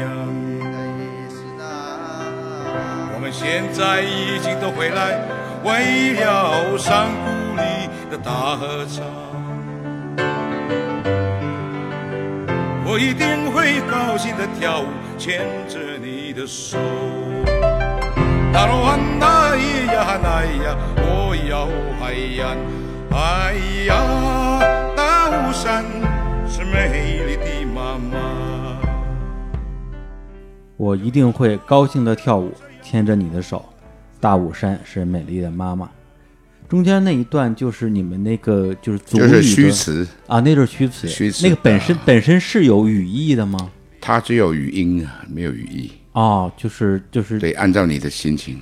哦，对，因为听听你那歌好多都是什么那鲁海呀这种。对，按照你心情的这个这个高低澎湃啊，或者是这个愁苦，都可以表现。哦，对，但是因为我听您其他的歌曲里边也有这种，就是大段的主语，而且是有有完全有意思的是。对，包括是您那首叫做《大地晃神的哦孩子那那首歌我特别喜欢。哦，是吧？对对特别喜欢那是我尝试用自己的母语对对对对做的一个最长十一分钟的歌。是对那首歌就是，说实话，我第一次听的时候完全没有听懂，因为你是是用母语在对，在在在说嘛，但是就已经觉得特别好听了。是吧？对对对对哎呦啊，对对对谢谢真的真的真的是。然后相当于就是在您投身在这个原住民的权益争取这段时间，就没有什么、呃唱歌的机会，经济上也遇到了挺大的困难。是对，那么我们都知道台湾是就八七年去解严的嘛，解严之后，您这边的工作会不会变得比之前更顺利一些了呢？解严以后我们还继续，嗯嗯因为证明这个问题，嗯我们一定要解决。就是说你要称呼我什么，被称呼什么，我们已经提出来方案了。嗯嗯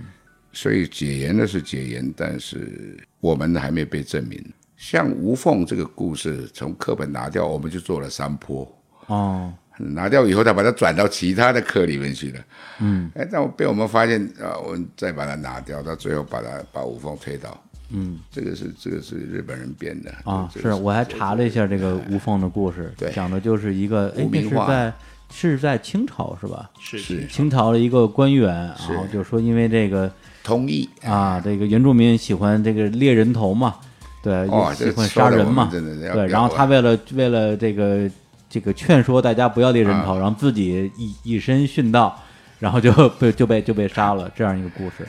对，其实这样的事情，我觉得在不同的阶段，他都会编这样的故事出来，包括在日剧时期有一个著名的叫《沙运之中》的，对沙运的看内对他们后来还专门拍了电影，写歌，对对讲啊，就是是在日据时期的原住民和这个日军军民对对军民一家亲，是就对啊，是这样。文化宣传嘛，但是污名化，我们整个不同的民族都大家都要一起承受。嗯，尤其透过教育的方式告诉我们这样是这样子，那我们这个矛盾，我们的孩子们在学校读书的矛盾呢，还会存在的。汉人跟我们，嗯嗯，人家教育不是目的不是这样子的，对对，所以这个它影响很大，所以我们非把它拿掉不可。然后证明也是一样，你知道我们台湾不管经济奇迹怎么样，到到多么辉煌腾达的时候，你要记住源头是什么。嗯。啊那我们不能被这样对待的，对，嗯嗯嗯。我们不是在讨乞讨食那个东西的一个民族，嗯嗯，我们曾经是给予者，这不能忘记这个东西。想到您的那个另外一首歌，这个叫《步步歌》吧，哎，对对对，对，不要做白狼。不要做白狼，对，吸别人的血，对，对，白狼就专门指这个在这个不同的时期，从岛外到台湾来骗骗人的那对些，对对，那些骗人的人，对对对。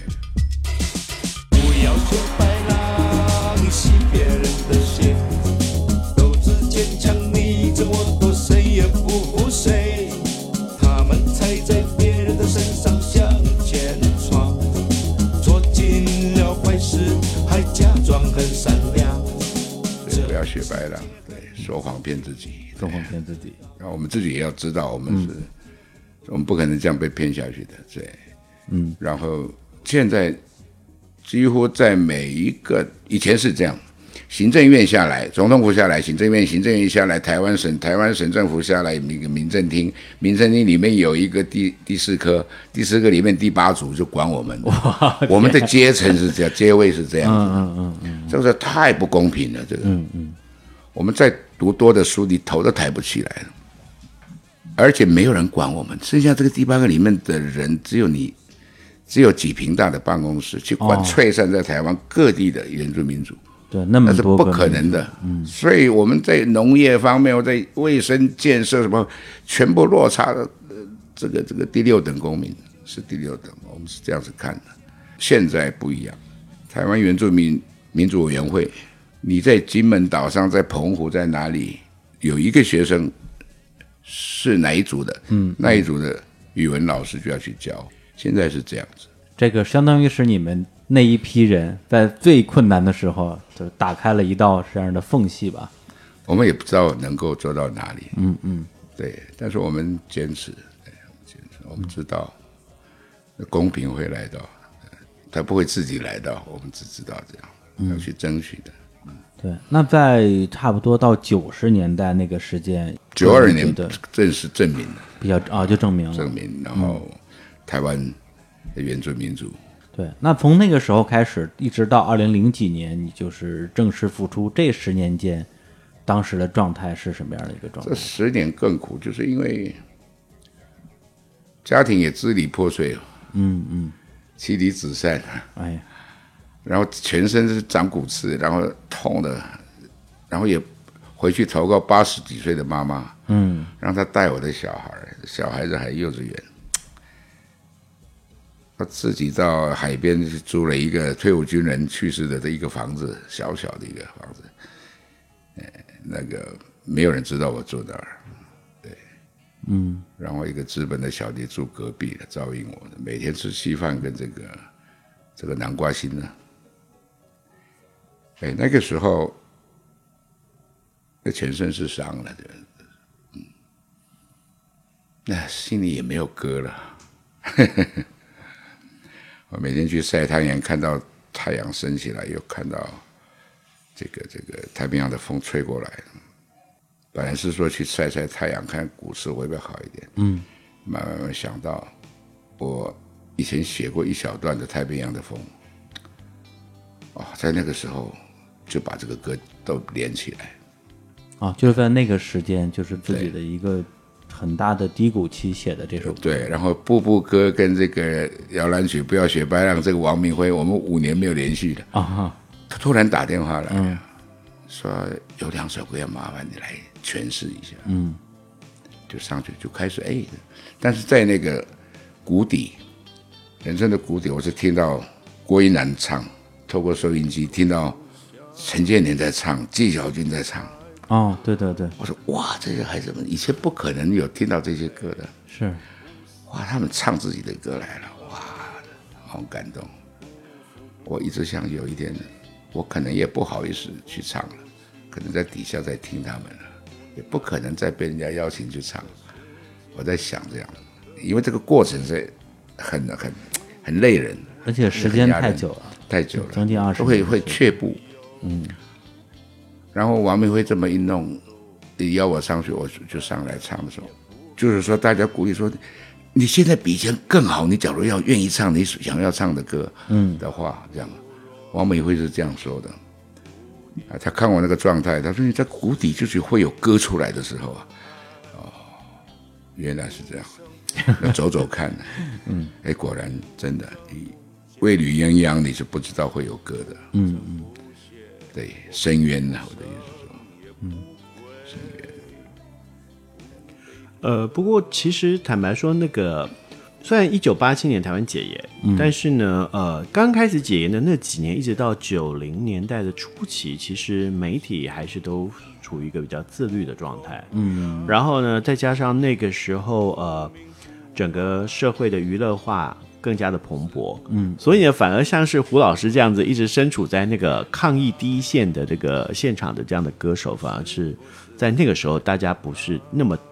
呃愿意特别的去碰。哦，然后呢，但是呢，其实中间呢，呃，黑名单工作室做这个摇篮曲那张专辑，对胡老师算是一个转机了。对对，陈楚慧跟那个王明辉找到他，然后来演唱《步步歌》跟摇篮曲那个九歌。六年左右，九六年左右，对嗯对。其实接下来后来我们其实那个时候就合作，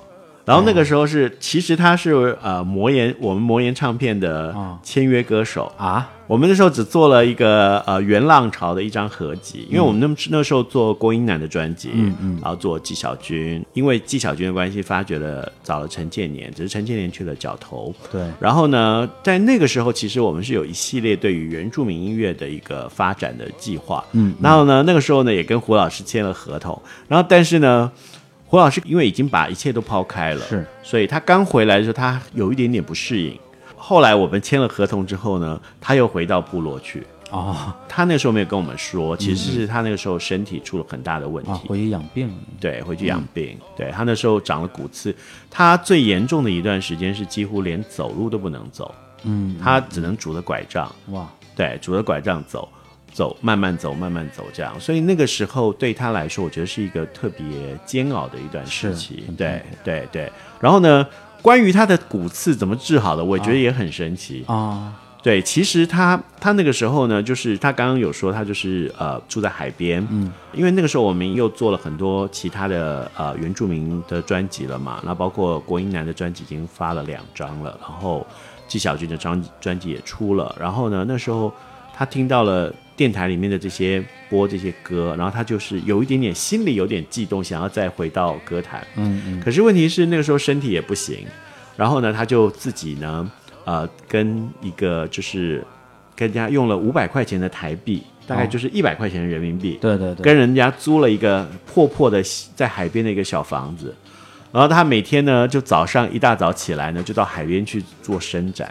有骨刺人就知道，这个做伸展的时候你会痛到不行。对，然后他就每天用不知道是哪里听到的民俗疗法，他就自己自我锻炼、自我治疗。然后呢，这样子治疗了大概有一年多的时间吧。然后他也是算自己把那个问题比较克服。他现在就是基本上他就是行走啊什么什么都正常，只是偶尔就是有一点点这边会不舒服，那边不舒服，但是基本上基本上好了。好了，对，哇，就是很很很靠很自己找的一个土办法 是？是是。温泉冷泉，温泉冷泉，哦，就泡那个伸展。对冷冷热水，冷热水，对、哦。对，然后他每天就在那边自己伸做伸展运动，然后把自己把那个骨刺的那个问题能够自我的痊愈起来，对。嗯，也就是在那个时候，就是已经做好了重新出来唱歌的一个准备，是吗？那很突然的，那王明辉的电话来了，哦哦，一个电话，发现你发现你在唱歌这个事情一直很 一直很被动，对，老是别人逼着你做一个事情你就做了，做了之后这个事情就成了。哎，是这样子，嗯，对，那太平洋的风就是在那个时候把这个歌彻底完成的。嗯，行，那我们现在就听一下啊，这个胡德夫老师在这个一百块钱人民币的小房子里啊，每天做着伸展运动的那个阶段啊，来创作的这首《太平洋的风》。太平洋的风，最早的一件衣裳，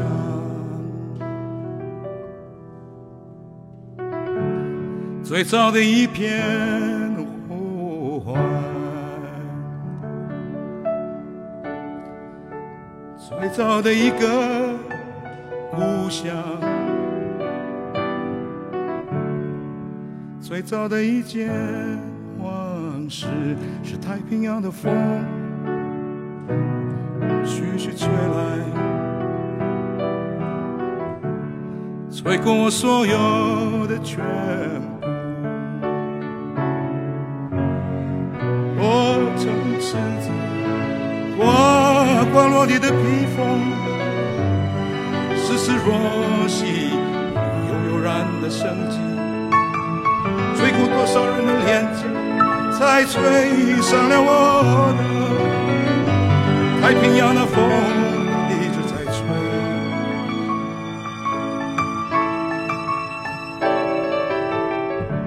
吹走世界的感觉，吹走感觉的世界，无影婆娑在辽阔无际的海洋，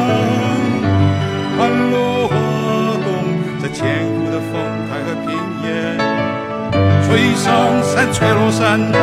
吹进了美丽的山谷。太平洋的风一直在吹，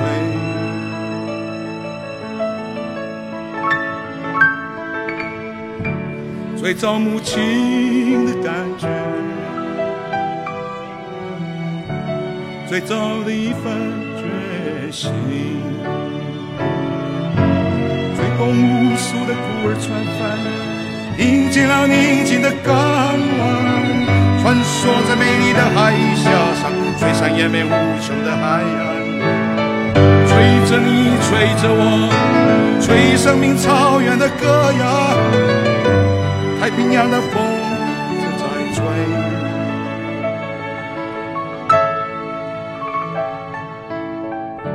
吹着和平的感觉，最早感觉的和平。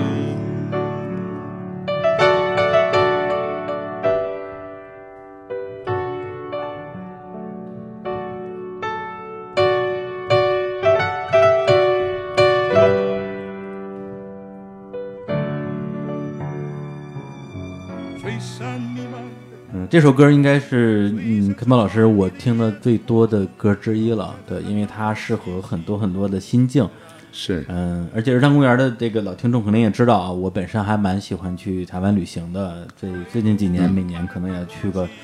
一两次、两三次都有。然后经常也会去不同的地方的海边，之前也去过台东，是我去过太平洋边对对，太平洋边上，对，就就在太平洋边上听着这首《太平洋的风》的那种感觉。我身边也有很好的朋友会骑车环岛，环岛台湾，嗯然后也是听着这张海边的这张这这这张唱片。嗯，对，其实真的，我我个人就是在我了解所有在二零零五年之前这些历史之前，在知道您对于台湾的民歌运动产生什么样的影响，在为台湾的原住民做了多少事情之前，仅仅是这张唱片已经让我觉得说非常的庆幸了，能有这样的声音，最后能够能够在这个世界上发生。因为如果那个时候没有各种贵人是 给您打电话，包括后来您又重新从台东回到台北，是实际上也有很多的老朋友啊，一些贵人相助吧，是才有了后来这张唱片。我我我自己真觉得特别的，嗯我觉得是是我们这些乐迷的幸运吧。啊，对，那个过程真的是印象深刻。我觉得从中那个那个专辑，我特别这个要求到丹江中学去录，嗯嗯，回到以前我开始唱歌的地方，开口唱歌的地方，整张专辑都是在那儿录的是吗？都在那个我们女生部一个小的礼拜堂。以前我们以前我们 choir 就是合唱团在在德姑娘这个带领之下，在练歌的地方，每天早上练歌的地方，嗯嗯嗯，那边可以看到夕阳，淡水的夕阳，看到学弟学妹们过着以前我们自己在过的生活，我自己过过的生活，看到球场上面这个校队队员在那个地方在在奔，以前我们奔过、奔过的那种途径，啊，打橄榄球。哎，打橄榄球，嗯，然后开口唱歌，在湛江中学一气呵成把它唱完，用老的那个钢琴，对，然后陈冠宇他带着器材来，哎，录音器材在直接在在那个小教堂里面就录下来了，很好的一个再开始再出发，从丹江。对，从那个时候到现在，其实又过了将近十五年的时间，是又过了十五年，对，真的是匆匆太匆匆的感觉。对，那是我第一张专辑啊。嗯，对啊，以前这个专辑里面的歌，大概提供给唱片公司都不会要的。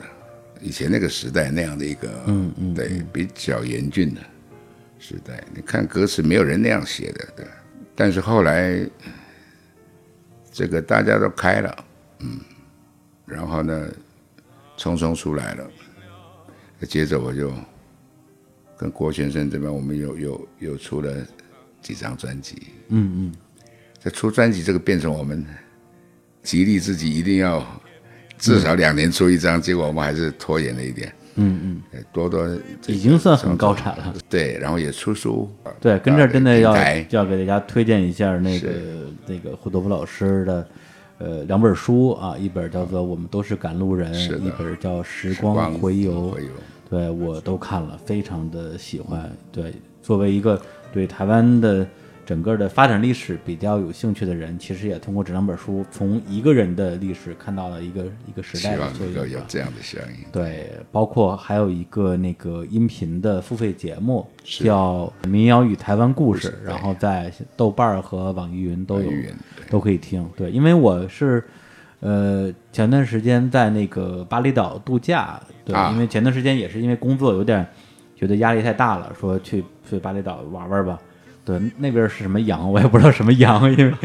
对，但是就中间会坐船嘛，然后在那个船很晃，因为浪特别大，然后跟我一起同行的所有人都都直接在船上就吐了，然后只有我没吐，因为我在听、我在听你的节目，然后就听着你那个节目里边讲的一些歌，然后我就很快就睡着了。哦，是然后只只有我没吐，对，就是感觉就一直有有音乐在陪伴的那种感觉，对，就就特别的幸福，对，甚至其实，在最开始有呃朋友提到说邀请您那个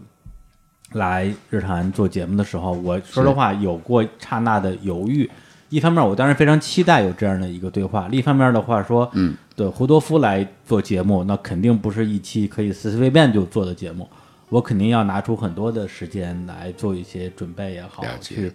呃，哪怕是为了我自己去做这些准备工作，但是可能在我那个时候，我的状态是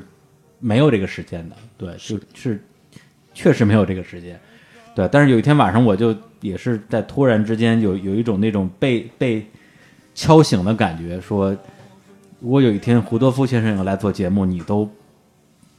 不做，你你还做电台干什么？对，就是就是那种那种感觉。然后就说，不管三十二一，咱们先把这个事情定下来再说。然后那之后正好就休假了，休假之后就天天做，天天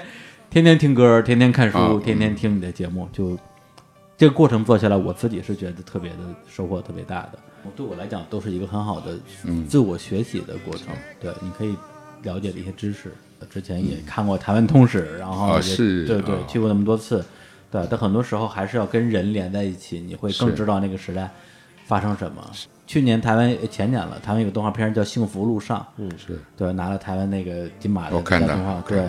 然后呢，我跟我一个台湾朋友，我们俩差不多大，就我在台北的电影院已经看过一遍，嗯，就很喜欢。后来回北京之后，我逼着他跟我就一起看了一遍，啊，然后呢，因为他那个电影的主角差不多七六年左右吧，跟我们差不多算一代人。然后在他们家，我们俩一起看，我就我就哭着哭的稀里哗啦。他说我都没有那么感动，你为什么哭成这样？我说我懂你们，就是那种那种你了解他们的文化，对，包括他其实也遇到各种的身份焦虑问题，对，他的阿嬷本身也是原住民，是。对，但是每一次当他遇到这种解不开的烦恼的时候，阿嬷就会突然之间显灵，给他讲一讲，哇，我就觉得很感动，因为我我因为我从小是在山里长大的，我是在北、北京的山里长大的，北京也有山，哦北京也有山，对，就我也有一段那样的在山里边的非常无无邪的那个对对的岁月，然后就是我老觉得我是那个山里的那个那个人，就我自己是。是有这个情节的，对，就是甚至我之前跟一个朋友聊天，聊起我的故乡什么，聊了很久很久很久，也是边聊边哭。他就说，啊。他就说，对你来讲，你的故乡对你来讲不是故乡，是信仰。对，因为我说了一句话，是我是那个村子里出来的人，我一定不会有问题的。他说这个东西叫信仰。我说哦，我说原来是这样的。对，就自己之前都没有意识到这个东西。信仰。嗯，好，继续来推荐啊，本期节目的最后一首歌《匆匆》。《匆匆》这首歌，我觉得也是很多人呃了解侯多夫老师的最早的一个作品。对，这首歌其实也是年代非常的久远，也是七十年代的就是对一首歌，然后而且是一个命题作文，是吧？是陈君天的诗，嗯，那时候就是台湾只有三台广播电视，这三台轮着做春晚。嗯嗯，那那年台视轮到台视，台视的节目部经理就是陈君天，哦哦哎，他就写了这个诗，哦，叫啊，他自己写了首诗。对应景用的，就是赶快要要要要要要这个春晚的时候用。嗯，我还专门去看了一下这个这个视频，它相当于是春晚的一个开场序曲那样的一个位置，是吧？弹的钢琴非常的是那个，我那个时候 清润的，对，这这是我第一次见到会动的黑头发的，呃，对，这些只只只只见过照片嘛。是对，因为就是因为第一次见到您的时候已经是白头发了。是在这个嗯，愚公移山，愚公移山，对对对，就是真的会有一种时光流流逝的感觉。是《匆匆》这首歌其实呃，对胡老师来说，可能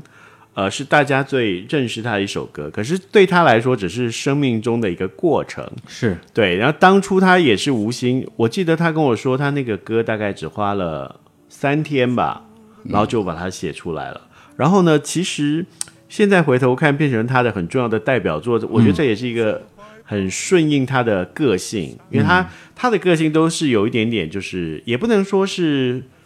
随波逐流，而是随遇而安，嗯就是一直都是周边的人比他还着急的在推着他，那他只做一些他有兴趣的事情。那我觉得其实这样的个性到今天这个岁数也挺好的。这两年我们是一直很推着他，希望他可以在呃体力都还很好的时候，可以多做一些事儿，然后呢多帮一些人，然后呃多出一些作品，然后呢能够呃把更多好的东西呃留下来。像《匆匆》，我就觉得这是一个很好的作品。对，而且我甚至会这样觉得，因为最开始听《匆匆》，其实也不知道这歌是谁写的，就觉得哇，这歌写的简直就是写的我我们的人生啊，人生就像一条路，一会儿西一会儿东，哇，写的太好了。就是，但是但是我听的时候其实二十多岁，还是有点那种为赋新词强说愁的感觉，觉得说啊，这人人生不过如此。实际上你见过什么人生？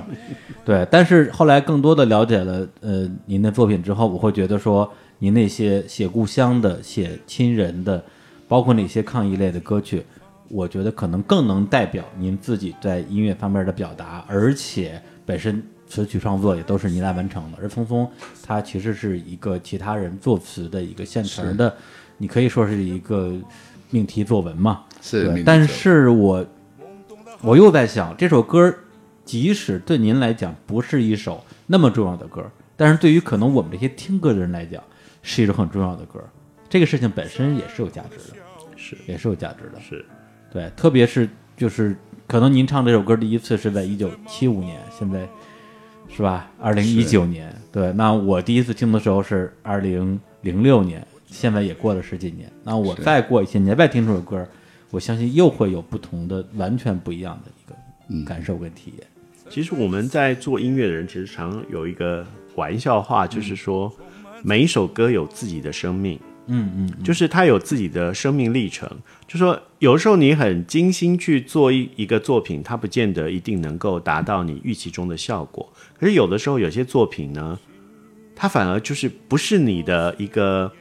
精心雕琢的作品，可是它反而是起到了最大的效果，对对对流传出最广。那就是每一首歌它有它自己的命运，嗯，对，每每个作品它都有自己的生命历程吧。对，是的，所以日山公园从最开始我去策划 Ten New Songs 这样一个栏目，也是希望能够通过我们这些本身就在从事音乐行业的嘉宾，能够带来一些深深影响过他们的歌。这些歌可能来自于非常遥远的年代，五零年代、六零年代，但是到了今天依然可以打动我们。觉得这个也是这个歌曲本身的生命力的部分。呃，同时今天要稍微解释一下啊，因为我们 Ten New Songs 这个栏目本来是要多推一些其他人创作的歌曲的，但是因为今天我实在是太想在节目里边多去给大家播放一些 Kimbo 老师的作品，所以呢，其实是在现场我提出一个建议，把三首有其他人创作的歌曲换成了胡德夫老师的作品，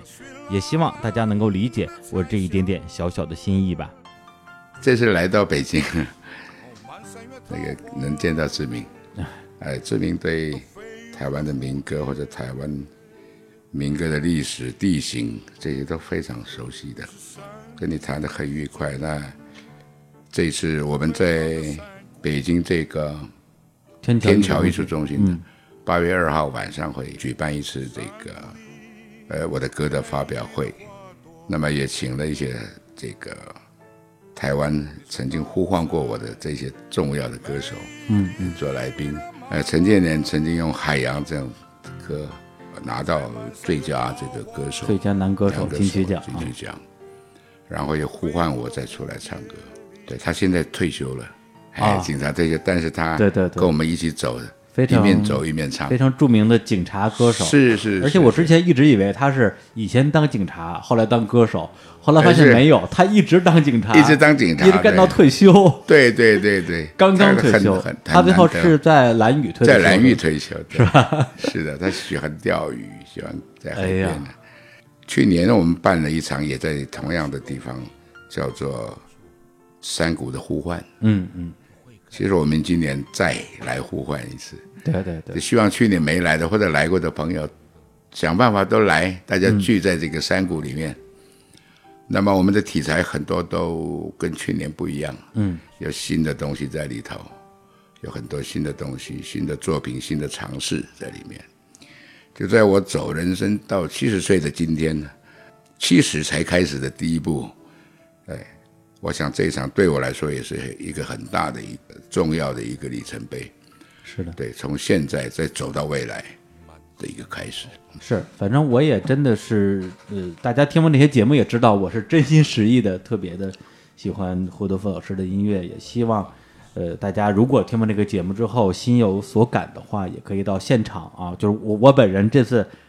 百分之百一定会在现场，因为之前我也在节目里边跟很多嘉宾说，现场那天我也去啊，大家现场去去去去逮我呀，后来我都没去，因为因为我我因为我老婆 因为我我我老婆在北京，这次因为这个节目播出，反正我这次我肯定我肯定在，哎大家就现场去逮我。然后然后哎，这次除了北京之外，还有其他站吗？呃，有，我们之后十月份开始会在呃深圳，然后武汉、嗯，上海、成都、西安，哎、目前还有五站，哦，未来还可能还会再增加，像是广州啊，其他地方。对，哦，行，那那个如果不在北京的这个听众啊，想要去现场看胡德夫老师的这个音乐会啊，也可以再持续关注一下。行，那今天就再次感谢胡德夫老师，感谢凯文老师一起来做客日坛公园，也给我讲了很多属于那个年代的人经历过的，我觉得一些呃，对他们来讲可能是非常私人，但是作为一个外人来讲，我甚至会觉得很波澜壮阔或者很伟大的一些事情。那么今天最后呢，就在这首《匆匆》啊，《匆匆》这首歌里边来结束这期的节目，我们一起跟大家说再见，拜拜。那广州的朋友再见，呃，谢谢谢谢志明的邀请，谢谢。谢谢志明，谢谢日坛公园的听众。初看春花红，转眼已成冬。匆匆匆匆，一年容易又到头，朝光逝去无影踪。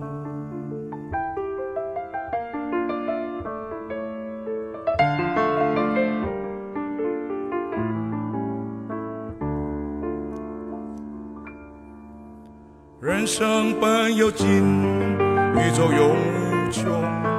匆匆匆匆，匆匆为后人乘凉，要学我们老祖宗。人生啊，就像一条路，一会儿西一会儿东，匆匆匆匆。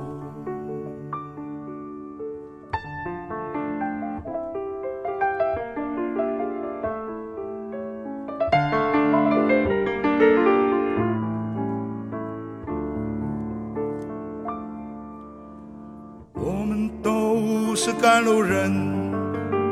珍惜光阴莫放松。匆匆匆匆，莫等到了尽头，望叹痴心成空。人生啊，就像一条路，一会儿西一会儿东，匆匆人生，就像一条路，一会儿西一会儿东，匆匆匆匆，匆匆匆匆。